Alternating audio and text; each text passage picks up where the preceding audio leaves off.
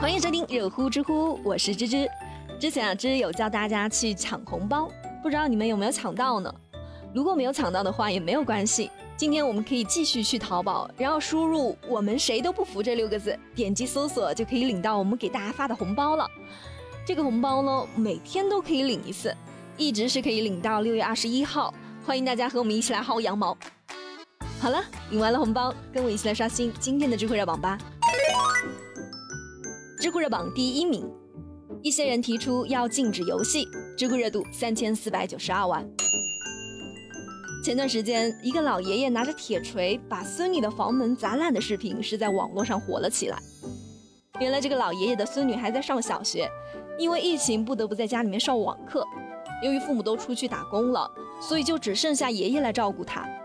可是孙女在家基本上每天都是白天睡到很晚起来，然后就是玩游戏也不上课。到了晚上又不睡觉，半夜还在房间嗨，这爷爷就实在看不下去了。于是有一天上午，看到还在赖床的孙女，爷爷是气不打一处来，拿起铁锤就去砸孙女的房门，没砸几下就把房门给砸开了。之后就拉着躺在床上的孙女叫她起床。很多网友看到这个视频之后都说自己是深有体会，网络游戏真的是害了这些孩子，强烈建议国家能够关闭所有的游戏。可是关闭游戏，你的孩子就真的能好好学习了吗？知乎网友许清流就说，当年在美国的时候呢，就有一些人觉得，酒就是人类罪恶的根源，因为它破坏了很多人的家庭，也毁掉了很多人的人生，真的是罪大恶极。然后美国就颁布了历史上最著名的禁酒令。可是后来造成的结果就是，靠贩酒发家起来了无数的黑帮，买私酒花的钱是更多了，犯罪率更是飙升。在历史上还禁止过很多东西，比如说禁止过音乐，禁止过聚众跳舞。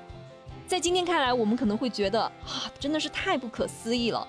但当时禁止他们的时候呢，都有着同样一个理由，因为这些东西它使人颓废，腐蚀了年轻人的思想。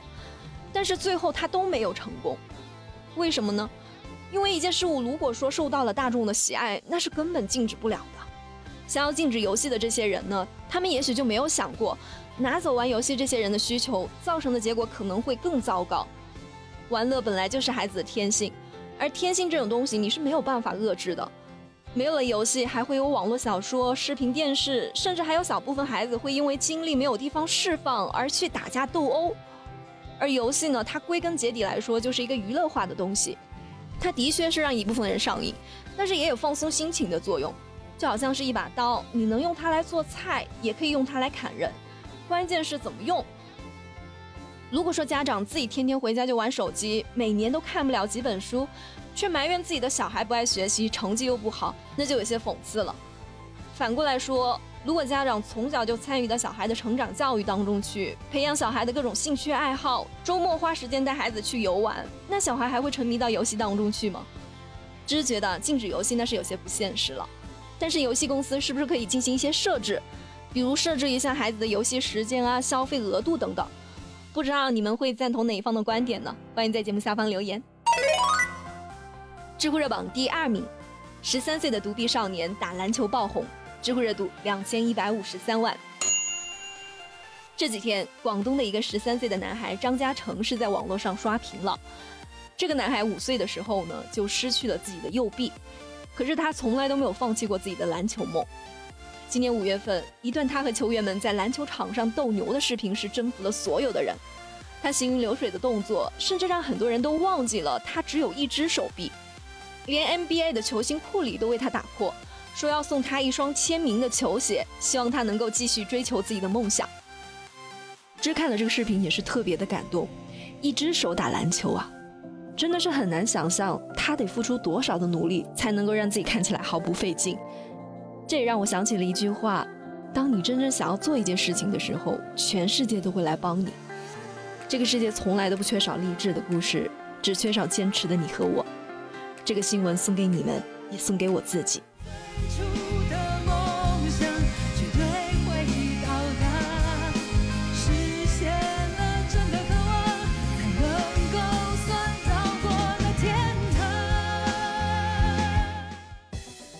知乎热榜第三名，如何看待有媒体报道称用米柚十二系统揭秘 APP 偷窥用户隐私，知乎热度一千六百七十五万。大三学生小刘是一个科技发烧友，有一次他作为体验用户去体验小米手机米柚十二系统的一个新功能。这个功能呢，它可以记录自己手机上安装的 APP 启动和使用的过程。使用几天后，就让小刘是大吃一惊啊！他就发现自己手机上安装的很多 APP 都存在频繁的自启动、反问、读取手机信息的现象。其中一款移动教学软件优学院，他十几分钟就访问了手机照片和文件近两万五千次。还有很多常用的社交办公软件也都存在后台高频率的读取手机信息的行为。之后，小刘就登录了一些社区论坛，发现有网友也跟他遇到了一样的情况：大量的手机 APP 它没有经过允许就在后台频繁的启动运行，其中还包括我们常用的一些 APP，比如拼多多、新浪微博、王者荣耀等等。说实话。每一次我要装一个新的 APP，然后装的时候呢，就看到各种文件需要你阅读同意，还需要你授权访问手机的微信啊、通讯录、相册的时候，我的内心都是非常不情愿的。但是没办法呀，你又得用。我有个朋友就跟我吐槽，说连他自己例假是哪一天都记不住，但是一看到电商网站上的红糖广告，他就清楚了。感觉我们现在生活的这个时代是完全没有隐私可言的。尤其是疫情期间啊，可以说是我们线上生活的一次大飞跃了，同时也是我们个人隐私的一次大让步。关键是有一些运营商还打上“为你好”的标签，让我们越来越习惯这种用隐私来换取便捷生活的状态，想想都觉得没有安全感。我知道我们老板马总也是一个科技发烧友啊，相信他对于这个现象呢也是有很多想说的，我们一起来听听吧。今天这个题目，我感觉我如果说我的真心话，可能会被骂啊。但我作为一个 这么刚的人，我还是想说点真心话。对于大数据窥探隐私这个事儿呢，的确这两年炒得比较热。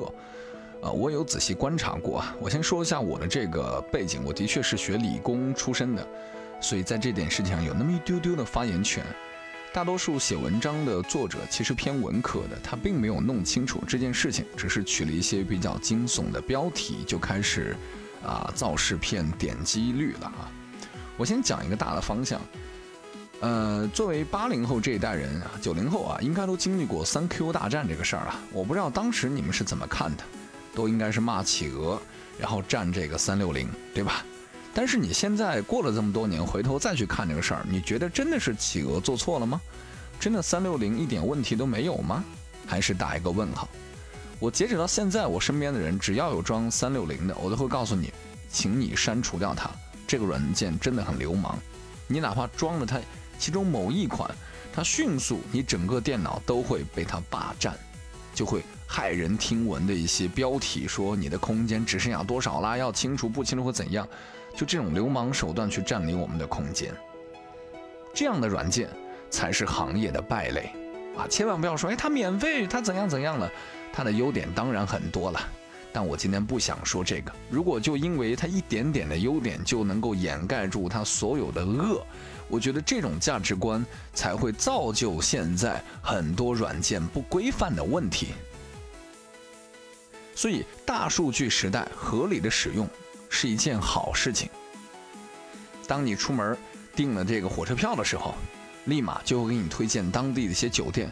我并不觉得这是一件多么不可。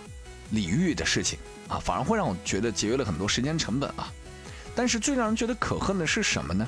就是未经我们用户的允许，然后擅自的给我们推很多很多的广告，这个就很可笑了啊。我再举个例子，有一年我们要去做团建啊，然后呃有同事当时在我的电脑上去搜了一些团建要使用一些。啊，比较恶搞的一些服装道具啊，其中有一些服装道具呢，确实是比较偏女性化的。然后在很长一段时间之内，我的那个打开之后都是那个软件记录下来的我的喜好，这个就会很尴尬。我觉得这属于使用失败或者利用失败的一个案例啊。我最后还想讲一点，就是隐私这个东西，它是一个啊弹性空间很大的，在这个。很多媒体、自媒体的渲染之下，好像隐私大于一切了。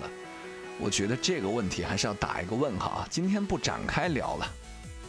但是我们不要太杯弓蛇影。我举个例子，前段时间有朋友就说我的手机应该是在监听我的对话，因为我说了一个啊补牙的信息，然后我打开软件推过来的广告啊都是一些补牙方面的信息。我说你打开什么？他说微博哈。我说那你去淘宝上有没有搜过？他说我在淘宝上有搜过这样的一些产品。那么问题就来了。真的是他日常生活当中说我要补牙，手机就监听到了吗？不是，因为他去淘宝去搜了这个信息，而淘宝和那个微博其实是打通的，所以他的信息会同步过来。明白这个背后的逻辑吗？很多互联网公司背后的控股和相互的交织是非常频繁的，这些数据是打通的，所以我们的确在隐私方面有被冒犯到，但绝对不是一些自媒体所渲染的那么夸张。最后，我想表达一个中立的态度：合理的使用大数据，我是要点赞的。比如说，某一个人他做了某件坏事，他不适合再从事婴幼儿教育，那么大数据共享，从此他没有办法再进入到婴幼儿教育，这难道不好吗？对不对？但如果说这种大数据被恶意使用，泄露我的个人隐私，对我一个普通老百姓的生活造成了恶劣的影响。那么，这种大数据的使用，不是手段，不是技术的错，而是使用者他越界了。所以，希望相关部门能够把这个事儿理顺了。该享受的享受，该把它关到笼子里面的关进去。我是马爷，今天说的比较细碎，希望你能够理解我的意思，不要急着喷我啊！拜拜。好了，有趣有料尽在知乎，我是芝芝，我们明天见喽。